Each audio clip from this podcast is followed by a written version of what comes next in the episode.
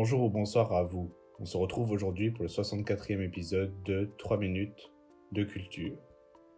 En ce jour, nous parlerons pour la dernière fois de la République populaire mongole. C'est-à-dire que nous verrons ici la fin de la Mongolie communiste et son passage à la démocratie. Sedenbal, comme nous l'avons vu, accède au pouvoir en 1952, avant d'être destitué en 1984. À la tête du pouvoir, comme son prédécesseur Choi Balsan, il organisera une multitude de purges. Durant son mandat également, l'urbanisation du pays se fait voir, grâce à un fort exode rural encouragé notamment par le gouvernement. Car en Mongolie communiste, comme en Mongolie euh, d'aujourd'hui, il y a un fort ancrage du nomadisme, ce qui est une certaine barrière pour le second secteur, l'industrie, pour l'évolution du second secteur, l'industrie, qui dans celui-ci a un manque de main-d'œuvre qualifiée, et cela malgré les efforts faits dans l'éducation. Donc ils sont obligés de faire appel à des ouvriers qualifiés de d'autres pays comme les soviétiques, comme l'URSS.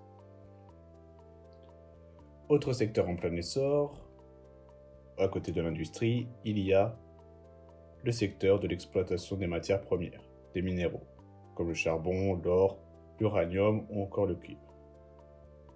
Il y a aussi, pour finir, une bonne modernisation des établissements juridiques.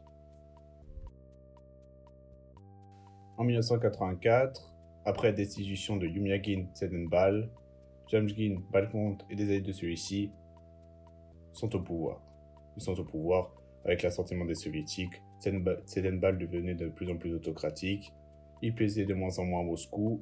Du coup, ils ont mis en place, ils ont changé le gouvernement et mis en place celui de Yambin maintenant. On entre ici à partir de 1984 avec euh, en 1985 euh, l'avènement de Gorbatchev dans l'ère de transition démocratique. Car avec la perestroïka et la glasnost mise en place en URSS, le pouvoir mongol est obligé de s'aligner et donc d'assouplir elle-même sa politique. Par exemple, elle redéfinit sa politique étrangère en nouant des liens en 1987 avec les USA. Mais bon, entre 1984 et 1989, cette transition est tout de même très très timide. On reste tout de même dans la même euh, croissance, dans la même lignée que depuis 1945. Euh, Mais bon, arrive ensuite l'année charnière 1989. Les bouleversements en Europe retentissent jusqu'en Mongolie. En conséquence de ces bouleversements, comme la chute du mur de Berlin, euh, le démantèlement du rideau de fer, Moscou retire ses troupes de Mongolie. Il y a donc des parties, les libertés sont un peu plus, les actions sont un peu moins, disons, sujettes à, à répression.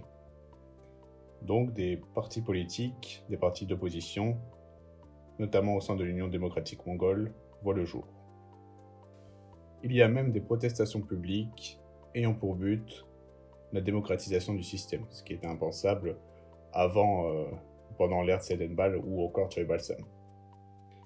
Ils voulaient, enfin, les protestants euh, manifester pour euh, pouvoir avoir des réformes comme des élections libres.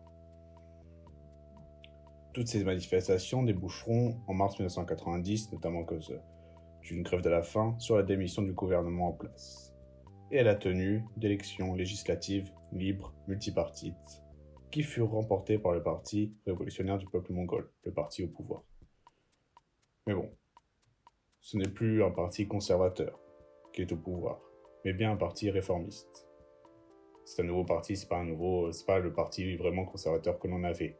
Là, on rentre vraiment avec un parti qui est prêt à changer, prêt à se réformer lui-même pour que ça aille mieux. Et puis, dans tous les cas, il faudra attendre 1996 pour que ce soit autre qu'un parti communiste qui remporte ces élections.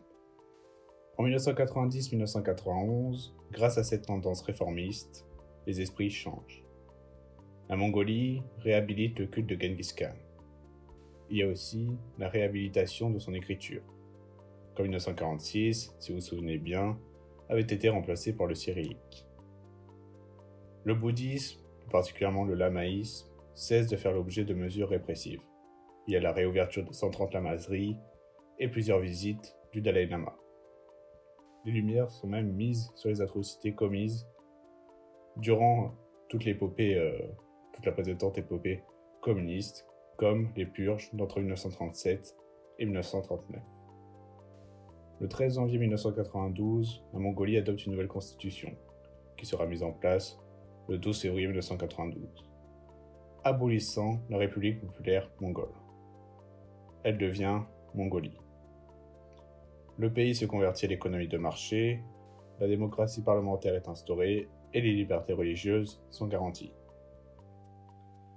Malheureusement, toutes ces réformes sonneront le glas de l'aide soviétique. Et comme nous l'avons vu dans les précédents épisodes, celle-ci permettait de fortement soutenir l'économie mongole. Puis en plus, quand on s'ouvre à l'économie de marché, où il y a quand même une, certaine instabilité qui s'installe les premiers temps. Cette crise des années 90 fera connaître un grand appauvrissement de la population. Une augmentation des, inégalités, c'est-à-dire par exemple les inégalités riches-pauvres, mais aussi hommes-femmes. Il faudra attendre les années 2000 pour que la Mongolie connaisse une forte croissance, notamment grâce à ses matières premières. Merci d'avoir regardé cette vidéo, merci d'avoir regardé tous ces épisodes sur la République populaire mongole. On se retrouve très bientôt pour une nouvelle vidéo, n'hésitez pas à aller faire un tour sur mon Instagram si vous voulez approfondir le sujet. Allez, tchuss